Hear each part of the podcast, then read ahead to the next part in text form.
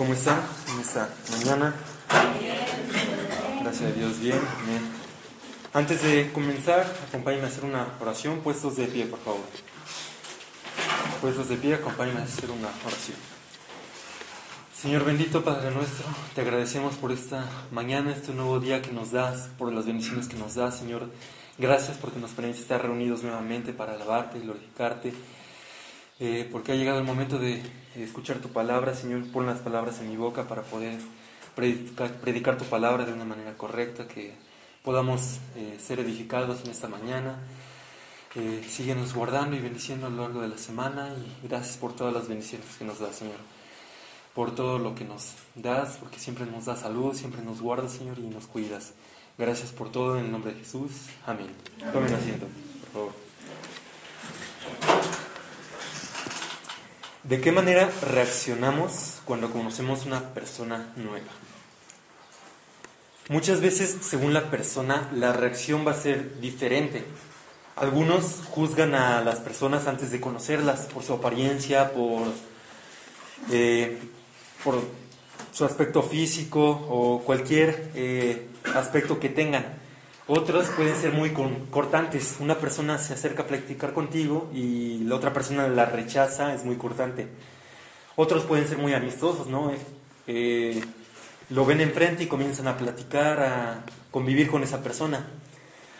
Tu reacción ante una persona nueva, al conocer una persona nueva, va a depender mucho de tu carácter, de cómo eres, cómo reaccionas ante esa nueva persona. También pueden intervenir otros factores como las circunstancias en las que se conocen. Que, puede ser que lo conozcas en la escuela, en la iglesia, en la calle, y depende el factor, el lugar donde se conocen, puede que interactúes un poco más o un poco menos. Algunos pueden reaccionar de manera negativa, decir, esa persona me cae mal con el simple hecho de verla, o ser amables y comenzar a interactuar. Pero a fin de cuentas es una persona nueva que no conocías, es algo nuevo para ti. ¿De qué manera reaccionas cuando conoces a un famoso o una persona importante? Generalmente como humanos reaccionamos de una manera similar entre todos, ¿no? De una manera de admiración, emoción, respeto. y volvemos a lo mismo, según la persona, quieres eh, tomarte una foto con la persona, el presidente, la autoridad, quieres autógrafo del cantante, del actor, de, de lo que sea, porque es una persona famosa, sabes que en cierta manera conoces un poco a esa persona, a diferencia de la persona digamos, nueva que no conocías. Hay personas que cuando se encuentran con una persona famosa, se emocionan, toman fotos, le cuentan a sus amigos, lo publican en redes sociales, pero pasado un tiempo la emoción se acaba del encuentro que tuvieron con esa persona famosa, ese cantante, esa persona importante, dejan de presumirlo, dejan de hablar como antes hablaban de esa persona. Pero tu encuentro con Jesús debe ser como la primera vez que conociste de la palabra de Dios, tu primer amor hacia Dios. Mantener ese entusiasmo vivo que debes tener de conocer a Cristo, de conocer la verdad de Dios. Un pastor viajaba por el sur de los Estados Unidos. Consiguió permiso para predicar en una cárcel local. El hijo de un amigo lo acompañó. Después de la predicación, el joven, que no era cristiano, le dijo al predicador, Espero que tu sermón haya impresionado a los criminales. Una predicación de esa clase debería hacerles mucho bien. El pastor le, preguntó, ¿te hizo bien a ti? Pero es que usted estaba predicando a los presos, le respondió el joven. El pastor meneó la cabeza y dijo, yo estaba predicando el Evangelio de Cristo y usted lo necesita tanto como ellos. Los cristianos como cuando, como cuando comienzan a conocer de Cristo, comienzan con una emoción, con ese entusiasmo de aprender la palabra de Dios, de alimentarse de la palabra. Y es algo que no debería cambiar. Filipenses 3, 7 y 8. Acompañen sus Biblias, Filipenses 3, 7 y 8. Filipenses capítulo 3, versículos 7 y 8. Nos dice así. Pero cuántas, cuántas cosas eran para mí ganancia, las he estimado como pérdida por amor de Cristo. Y ciertamente aún estimo todas las cosas como pérdida por la excelencia del conocimiento de Cristo Jesús, mi Señor, por amor del cual lo he perdido todo y lo tengo por basura para ganar a Cristo. En nuestro caminar por el mundo hemos tenido encuentro con diferentes personas que han cambiado nuestras vidas, nuestra existencia. Algunos de ellos no los recordamos, como el momento en el que naces. No recuerdas ese momento pero el encuentro que tuviste con tus padres recién nacidos es un momento que cambió tu vida. Otros, como el día que te encuentras cara a cara con el joven o la joven en que se convertirá tu pareja, tu esposo, tu esposa, son recuerdos inolvidables o el primer encuentro con la persona que será clave, eh, que cambia tu vida profesionalmente, digamos, una entrevista de trabajo, una, para una beca o algún préstamo que necesitas. En sí, siempre estos eh, encuentros nos afectan mucho el impacto de nuestras vidas. Sin embargo, el hombre conocerá plenitud cómo puede transformar su vida hasta que tenga un encuentro personal con Jesús, hasta que lo obedezca, hasta que conozca realmente a Jesucristo y tenga ese propósito en su vida. Cuando Jesús comenzó su ministerio, sucedieron algunos sucesos con las personas. Después de su tentación en el desierto, eh, regresó a la zona de Galilea y comenzó su evangelio. Jesús comienza con una serie de encuentros personales con personas a las cuales les cambiaría la vida. Primero encuentra un hombre inmundo dentro de una sinagoga, Lucas 4:33. Y como Jesús comienza a hacer milagros, hace el milagro de liberar a este, a este hombre que tenía un espíritu inmundo. También Jesús eh, sana a la suegra de Pedro, la cual estaba postrada de fiebre. Y la sana y es una impresión tanto para esta persona como para las personas que están alrededor de ella. Les hago una pregunta. ¿Cuál, hubiera, ¿Cuál creen que habrá sido la reacción de los primeros cristianos al conocer a Jesús? Ellos habían escuchado hablar de Jesús, un hombre que hacía milagros, un hombre que sanaba enfermos, curaba cojos, sacaba de demonios. Él no era un cantante, no era un famoso, no era un actor, era un hombre que hacía milagros y predicaba el Evangelio. Gálatas 1, 6 al 8 nos dice, estoy maravillado de que tan pronto os hayáis alejado del que os llamó por la gracia de Cristo para seguir un Evangelio diferente. No que haya otro, sino que hay algunos que os perturban y quieren pervertir el Evangelio de Cristo. Mas si aún nosotros o un ángel del cielo os anunciara otro evangelio diferente del que os hemos anunciado, sea anatema. Cuando te bautizas, comienzas una vida nueva en Cristo, comienzas una relación con Dios de integridad, de obediencia, y la mejor forma de conocer mejor a Cristo es interactuar con Él por medio de sus escrituras, por medio de su palabra. La mayor parte de los relatos en los evangelios se se nos narra los tres años que Jesús pasó predicando, haciendo su ministerio en Galilea, como mencionaba, estos encuentros personales que tenía con personas a las cuales les cambiaba la vida. Nos cuenta la vida y las enseñanzas de, de Jesús, cómo inicia eh, los evangelios, demostró que era hijo de Dios, con poder, sanó ciegos, curó leprosos. A todos lados donde iba Jesús eh, la gente los seguía, los conducía a sí mismo. La muchedumbre buscaba un libertador político, los religiosos buscaban eh, una posición de un poderoso, piadoso, pero Jesús no vino a complacer ninguno de estos, digamos, estos percepción que tenían. Los judíos esperaban un rey que los liberaba, un gobernante. Pero entonces, ¿quién es Jesús? Juan 8, 54 al 58. El Evangelio según San Juan, capítulo 8, versículos del 54 al 58. Nos dice así, Jesús respondió, si yo me glorifico a mí mismo, mi gloria nada es, mi Padre es el que me glorifica, el que vosotros decís que es vuestro Dios. Pero vosotros no le, no le conocéis, mas yo le conozco, y si dijere que no le conozco sería mentiroso como vosotros, pero le conozco y guardo su palabra. Abraham vuestro padre se gozó de que había de ver mi día, y lo vio y se gozó. Entonces le dijeron los judíos, ¿aún no tienes cincuenta años y has visto a Abraham? Jesús les dijo, de cierto, de cierto os digo, antes de que Abraham fuese, yo soy. Jesús afirmó ser hijo de Dios, ser el Mesías que esperaban los judíos. Pero los judíos lo rechazaron, lo negaron como, como Dios, como el Mesías esperado. Debemos retomar una pregunta básica para todo cristiano. ¿Qué es el Evangelio? Marcos 16, 15 y 16 nos dice, y les dijo, Id por todo el mundo y predicad el Evangelio a toda criatura. El que creyere y fuere bautizado será salvo, mas el que no creyere será condenado. La gran comisión que, que nuestro Señor Jesucristo nos dejó a los cristianos.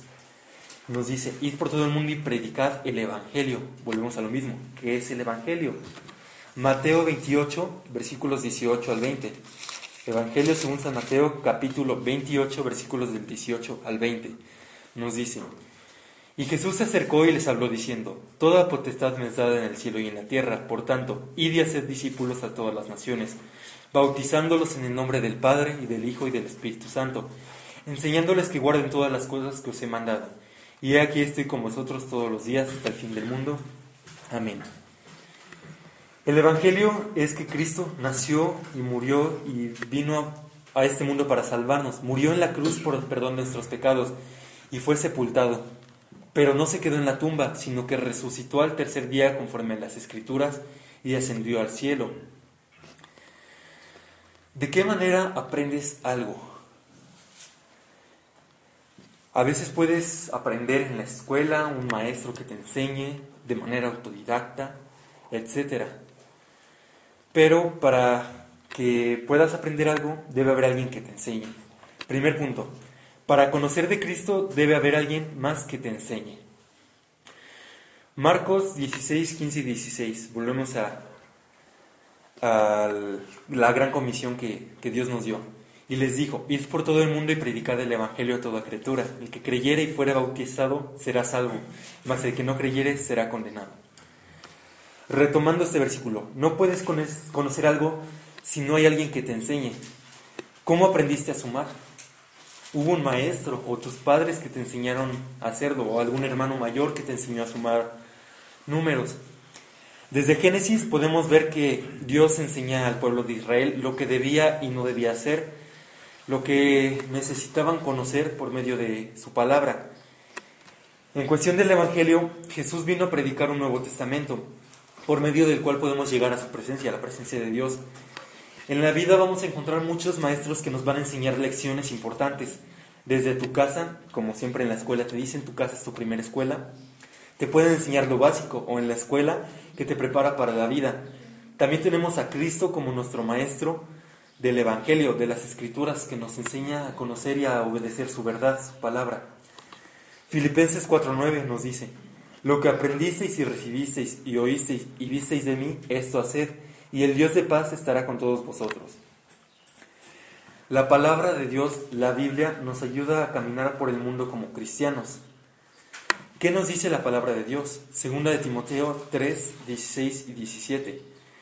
Toda escritura es inspirada por Dios y útil para enseñar, para redarguir, para corregir, para instruir en justicia, a fin de que el hombre de Dios sea perfecto, enteramente preparado para toda buena obra. La escritura es inspirada por Dios. Dios mismo inspiró la, Biblia para que nosotros aprendiéramos de ella. Como mencionaba, para aprender algo debe haber alguien que nos enseñe. Dios ya dejó la Biblia para que aprendamos de ella. En este pasaje hago énfasis en la palabra es, que ahí se usa como para identificar o caracterizar algo. Por lo cual la Biblia, la escritura es inspirada por Dios, es obra de Dios.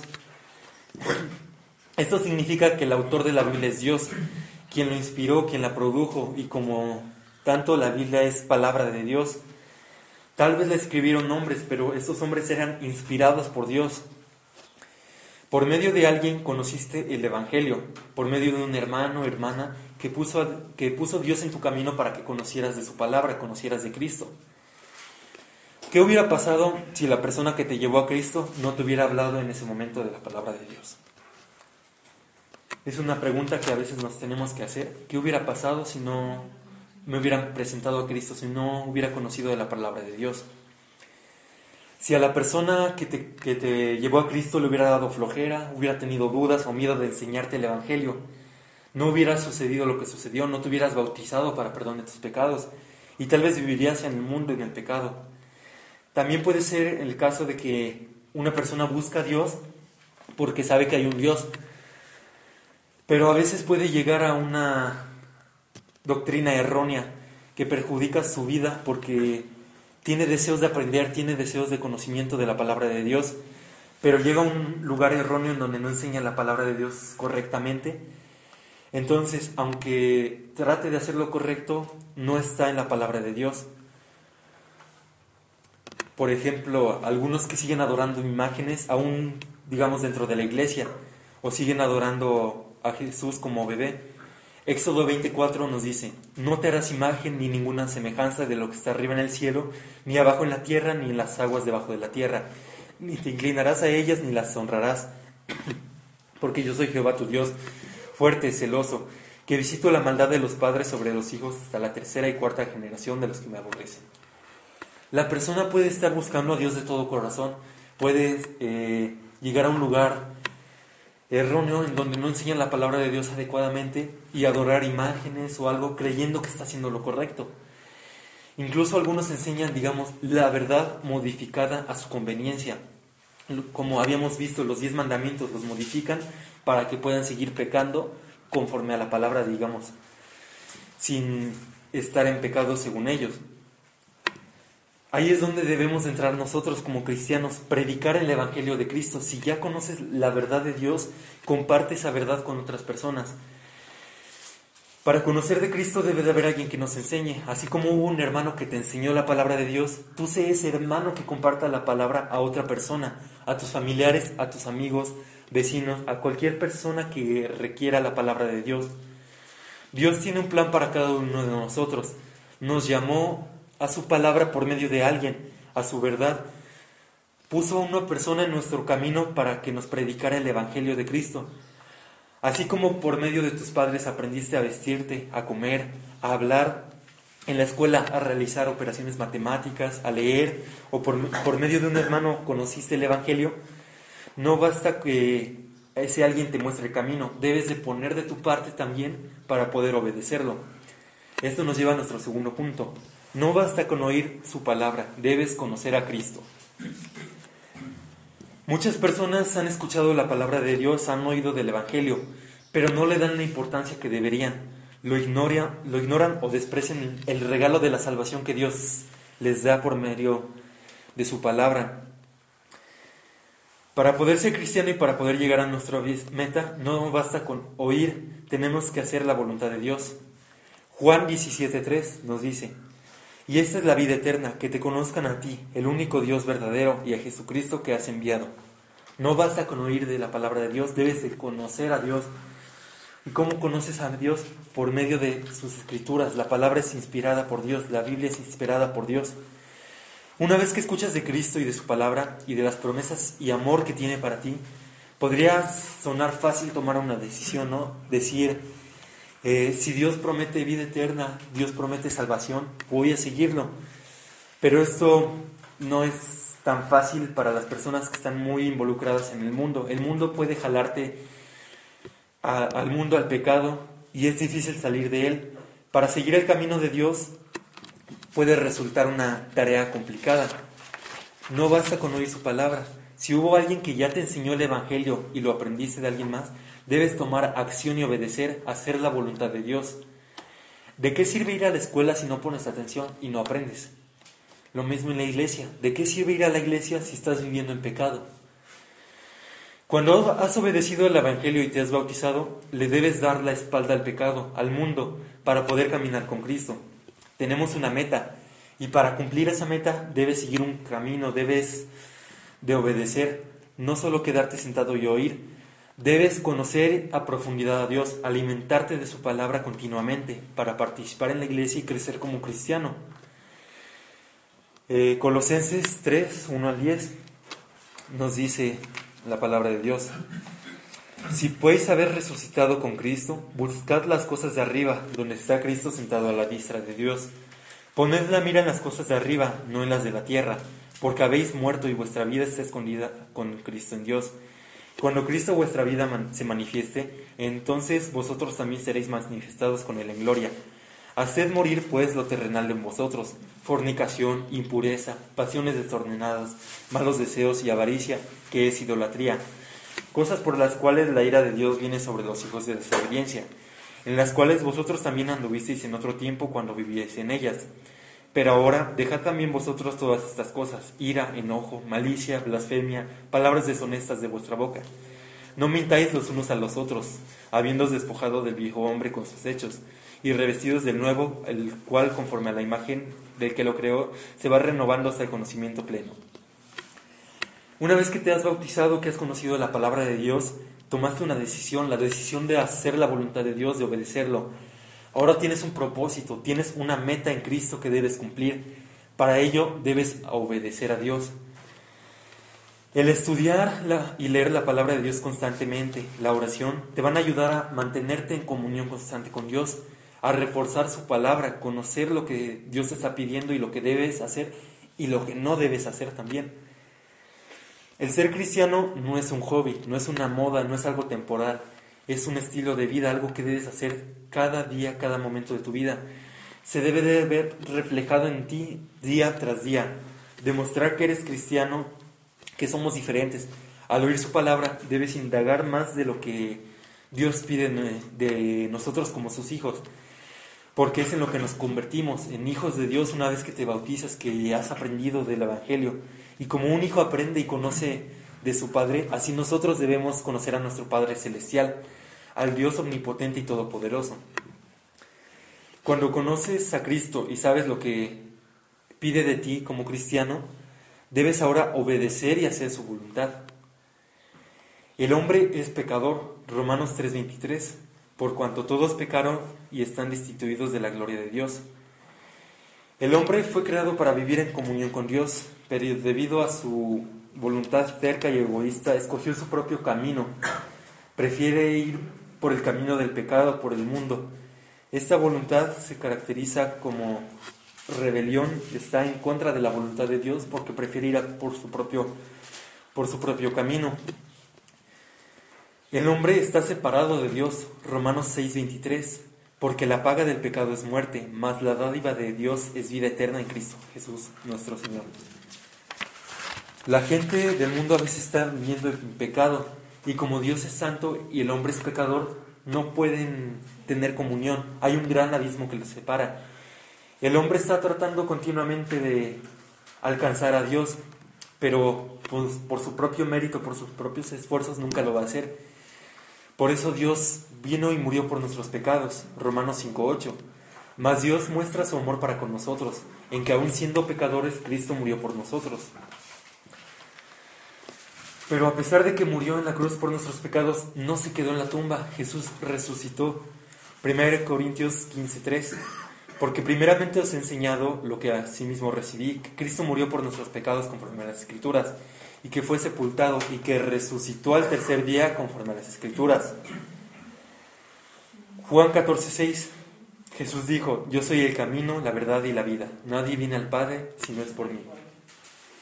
Es muy importante que tengamos en cuenta esto, que Jesús murió por nuestros pecados, que ese es el Evangelio de Cristo, el hacer la voluntad de Dios para poder llegar a estar con Cristo para poder cumplir esa meta que tenemos como cristianos.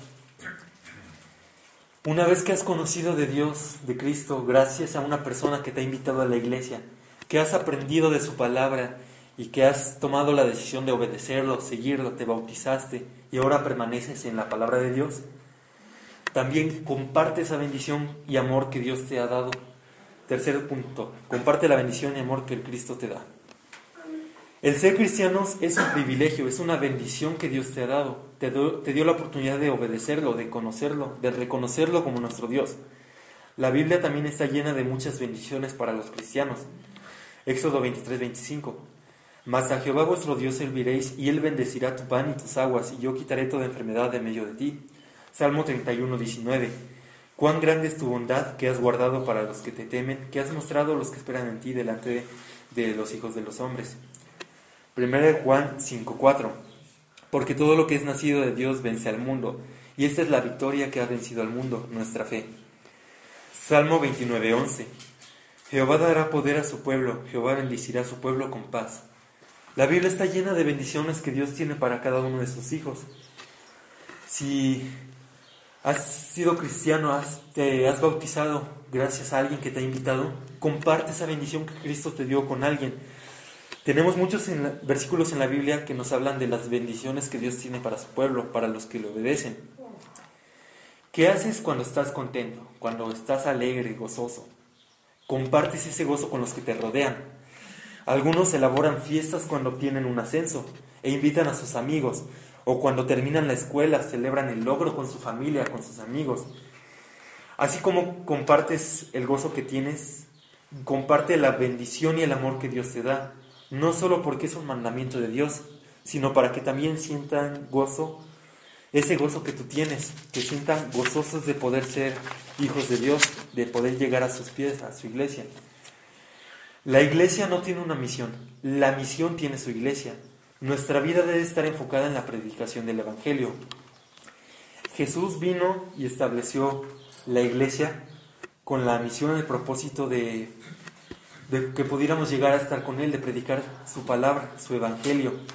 Esa misión que Dios trajo tiene su iglesia que debe estar compartiendo esa palabra, ese Evangelio. Jesús comenzó su Evangelio predicando, estableciendo la iglesia que es el cuerpo de Cristo. Debemos cumplir la misión que nos fue encomendada, el propósito por el cual fue fundada. Regresamos al versículo en Marcos 16, 15, 16. Y les dijo, id por todo el mundo y predicad el Evangelio a toda criatura. El que creyere y fuere bautizado será salvo, mas el que no creyere será condenado. Hay una frase que, que leí y que me gustó. Dice, Cumple tus obligaciones y haz algo más, haz siempre más de lo esperado. Así es como si has llegado a conocer la palabra de Dios, comparte la palabra de Dios, como mencionaba, no solo porque es un mandamiento de Dios, como dice la frase, cumple tus obligaciones y haz algo más de lo esperado, sino hazlo con amor, comparte la palabra para que los demás también sean salvos. Tenemos la obligación de compartir y predicar el Evangelio como cristianos. Debemos hacer más de lo esperado, obrar para el crecimiento de la iglesia, usar los dones que Dios nos da. De nosotros depende que el Evangelio de Cristo llegue a las demás personas. Si hacemos nuestro trabajo, estaremos obrando para Dios. Y qué mejor bendición que eso. Dios nos pide obediencia. Y como veíamos, tal vez implica dejar de hacer cosas que querías, cambiar tus hábitos, pero si es para gloria de Dios, vale la pena hacerlo. Mejorará tu vida y vivirás una vida plena y feliz. Para terminar, agradece a Dios por darte la oportunidad de conocer su evangelio, de obedecerlo, de poner a esa persona que, te predicó, que, que te llevó al camino de Dios, que te compartió el evangelio. Cumple lo que Dios te pide, obedécelo en todo como buen cristiano. Y comparte ese gozo y amor que Dios te da, porque es voluntad de Dios. Comparte ese amor, ese evangelio de Cristo que, Dios puso a alguien en tu camino para que lo conocieras. Ahora tú sé esa persona que esté en el camino de alguien más para acercarse a Cristo. Acompáñame a hacer una oración para terminar. Señor bendito, Padre nuestro, gracias por este día que nos has dado, gracias por la oportunidad que nos diste, la gran bendición de que nos diste de poder conocer tu, tu palabra, tu evangelio. Nos has traído a ti nos permites estar en esta mañana aprendiendo de tu palabra. Gracias por las bendiciones que nos das, Señor. Ayúdanos también a ser esa persona en la vida de alguien más que para que pueda acercarte a ti, que podamos eh, cumplir el mandamiento que nos diste de predicar tu palabra, tu evangelio, tu amor que nos diste, Señor. Gracias por todo lo que nos das, Señor, y por este día. En el nombre de Jesús, amén. amén.